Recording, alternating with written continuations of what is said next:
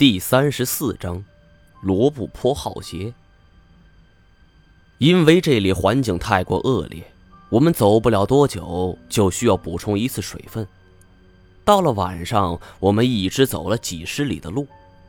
我们大家都支起了帐篷，为了不被看守人发现，我们并没点亮电灯，只是在黑暗中商量第二天的行程。先是金锁发言抱怨。我说，裴教授，这这你他娘的能有个准头吗？咱们这么长的长途跋涉，这啥时候能到终点呢？这好歹得有个方向吧。金锁所提出来的，确实是个问题。这一带无边无际，这么走下去，肯定是要出问题的。我们最起码应该锁定一个大体的方向。虽然现在我们提起来。说这鄯善国就是楼兰古国，呃，这种说法没错，呃，因为在汉昭帝的时期，呃，在他以前是称为楼兰的，呃，后来才改国名叫做鄯善国。不过随着这环境变迁，这逐水草而居的鄯善国南迁，这若羌与这且末成为了这鄯善国的新领地。我靠！这鄯善国搬家不会连这神奇木一并搬走吧？那么大一棵树，这搬来搬去多不方便呢。可是要不搬的话，这没水，这树不死定了吗？金锁是一脸的沉思。这个问题我也考证过，因为当时的鄯善国国中缺水，恰好在此时，这北面有强敌来犯，所以鄯善国南迁的很匆忙。我倒不觉得他们有时间和这充足的准备搬走神奇木。这里不远有一处这依循城的遗址，呃，是这当年鄯善国的国都。不过那里经历了几十次的科考，被挖掘的已经十分彻底了，但是并没神奇木的存在，所以我们应该围绕都城的附近展开搜索。这时，古夜梦就问：“为什么是在都城附近呢？”我觉得，呃，这西域的国家林林总总，面积有限，要不是离都城近，就是离边境近。这放在边境的话，那可能会引来别国进攻。古爷梦是点点头。这个时候，太前忽然钻进了帐篷，有人。我们一凛，是赶紧趴低了身子。我将帐篷的围帘升了起来，用夜视镜仔细观察。只见远处有两个影影绰绰的身影正在一路狂奔。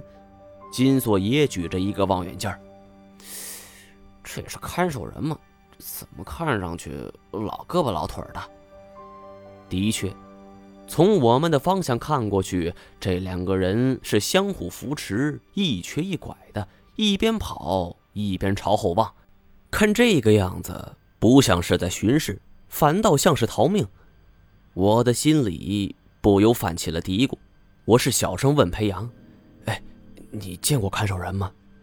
裴阳摇了摇手，也用极小的声音道：“我以前有个学生在这当志愿者，但是我没见过他们。”说完，他想了一下，又说道：“不能让他们看见，要不然会把咱们当成盗墓贼抓起来的。”他的话音刚落，守在门口的太前是凛然低喝。他们往我们这边来了。一听这话，我们是赶紧收拾东西。这里这么大，这带上东西随便一躲，那甭说两个人了，就算是有两千个人，也未必能找到啊。匆忙之际，我们也来不及好好整理，只是将这些东西是乱七八糟的一股脑塞进了包里，然后选择了一个方向，是赶快离开。老金有帐篷。一句声音传了过来。帐篷这东西虽然是户外必备的，但是收起支开并不快捷，所以我们只能暂时舍弃。少时见一名老者搀扶着另外一个同龄老者，这两个老头是一颤一颤的走了过来，钻进了帐篷。还，还有一瓶水，老金，先喝口水。金锁是紧握着拳头。这俩老头也太没羞没臊了吧！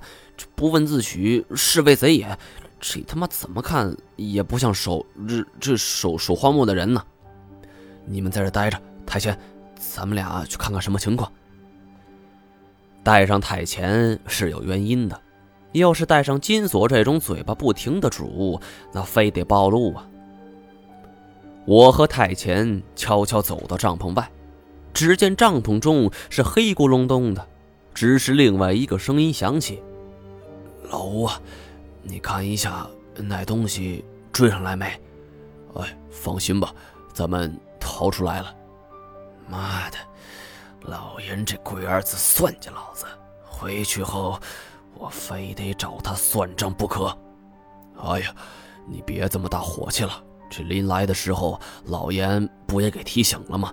说这东西天生神力，凶残成性。哎，是咱们轻敌了。老金脾气火爆，我操他妈的！提起这个我就来气。妈的，连我都敢阴，看我回去怎么对付他。这时候，我忽然觉得，我所处的大地上忽然有一种咚咚咚的动静。有点像是人饿了，肚子里发出那种声音。我很好奇，但并没多想，只是一门心思的揣摩这个老者的话。姓严，又把两个老头引到了此处。除了严显江，那想必也没几个人有这个本事了。而且艾山也曾提到过，这严显江曾经去过塔克拉玛干寻找神奇木。正想到这儿，这帐篷里的老吴又说话了：“嘘，老金，那东西追来了。”